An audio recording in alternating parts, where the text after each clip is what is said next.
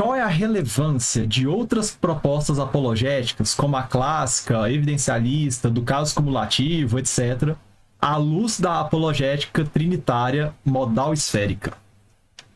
Acho que essa é uma das mais difíceis que, que chegou aqui. Mas, assim, na minha opinião, elas, todas elas têm sua validade se você souber em que momento usar e, e como ela se encaixa com o restante do seu, da sua teoria apologética, né? O próprio Vantil, por exemplo, ele não era contra as evidências, ele era contra você usar essas evidências de forma neutra, né? Como se elas fossem absolutas, como se essa, esses argumentos evidencialistas da apologética clássica eles tivessem algum poder de convencimento por si só, assim. Porque para ele, mesmo que a pessoa acreditasse que você achou um Deus ali de alguma forma, esse Deus não era o Deus trinitário, não era o Deus revelado.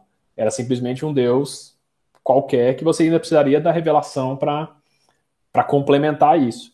Mas você vê as evidências dentro do método dele, por exemplo, de elas é, são interpretadas a partir de Deus já, a partir da Trindade, você já parte do pressuposto anterior.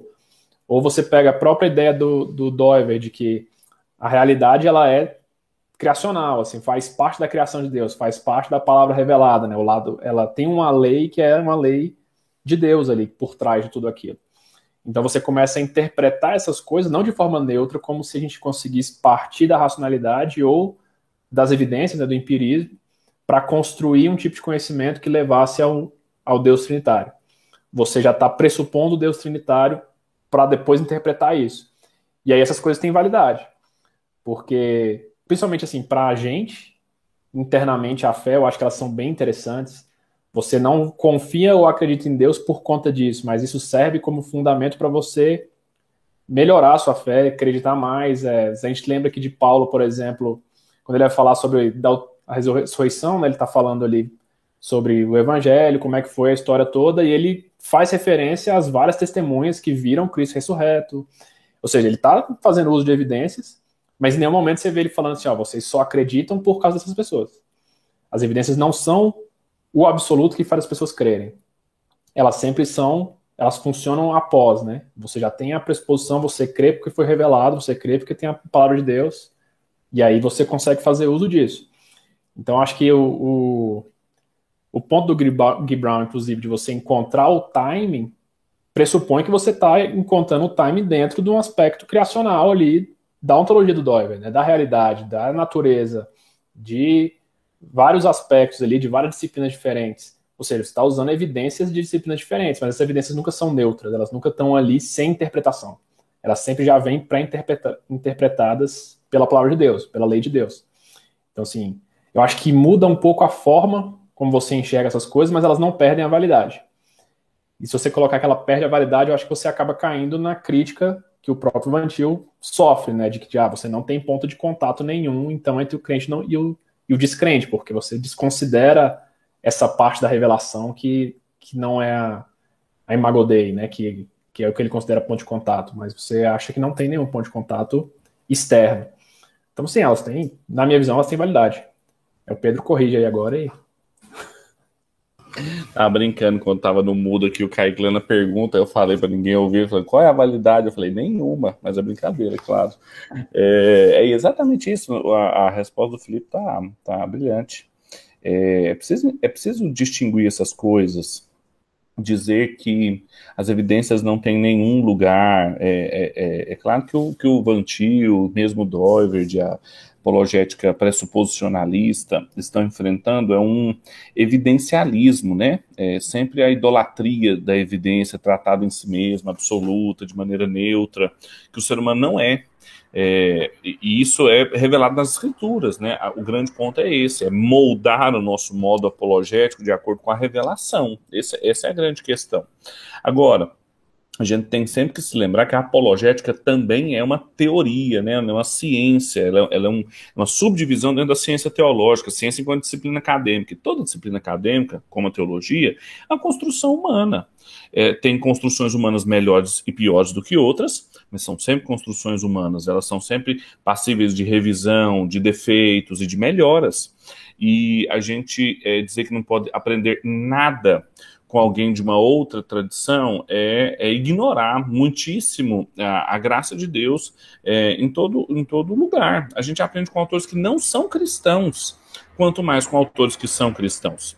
A gente, num outro fórum do, do Invisible College, no essencial também tratamos do mês de apologética, o convidado falou a respeito de um professor do Regent College, que é um evidencialista, mas é, contemporâneo e falando sobre pontos importantes que devem ser levados em consideração sobre as evidências. E se você pensar, por exemplo, metodologias mais contemporâneas, como a do Richard Swinburne, aonde ele trabalha as evidências de uma outra forma, evidências cumulativas, com probabilidade, cálculo probabilístico é, dentro da apologética, em que você tem probabilidades altíssimas de que uma determinada visão a respeito da realidade seja mais plausível do que outra. Então, combina-se matemática, cálculo é, de probabilidade com apologética é, com, com a, a, culminação de evidências. Então, o uso das evidências é feito de uma maneira diferente. Então, nós precisamos ser mais sensíveis a isso e não entrar num jogo de soma zero.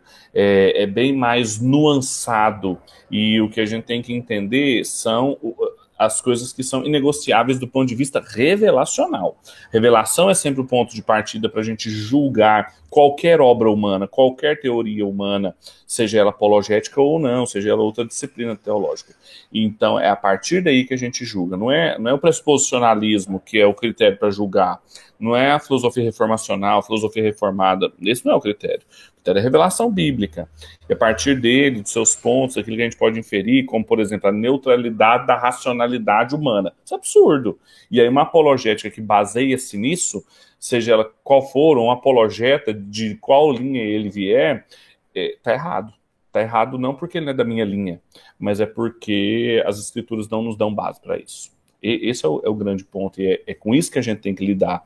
E aí a gente devolve isso para a pessoa, e aí fala isso que o Felipe falou, lide com isso, você vai precisar me responder isso aqui, como que você vai lidar com isso. Aí foi o que o Vantil fez com a apologética clássica, que era feita desde a igreja reformada, pelo Rod, pelo Warfield e o pessoal lá em Princeton. Tem uma, uma outra questão do Vantil que eu acho interessante mencionar, é que parte dessa reação dele você entende melhor se você entender o contexto, né?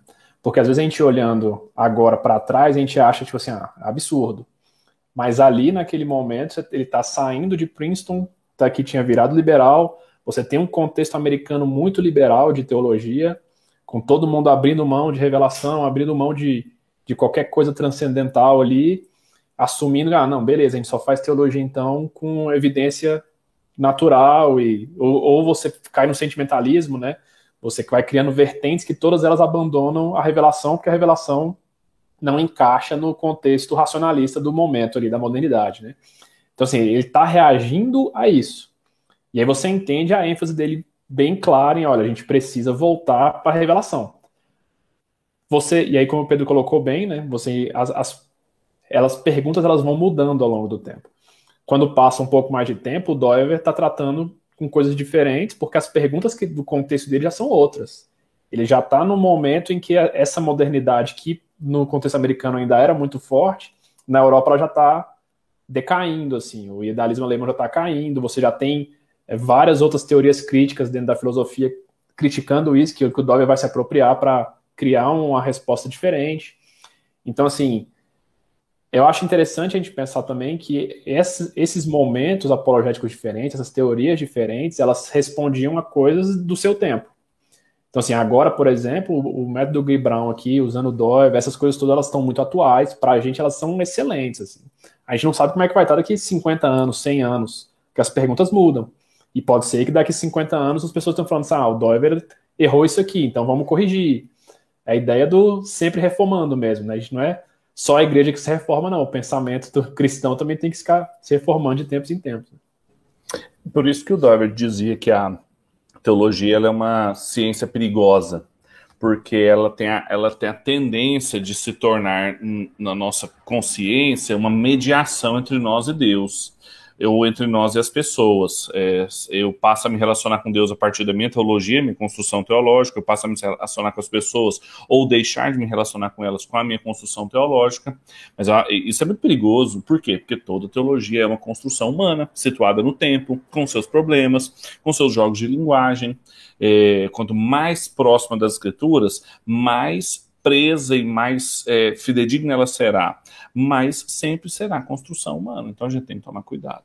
O professor que eu mencionei aqui do Regent é o John Dickinson.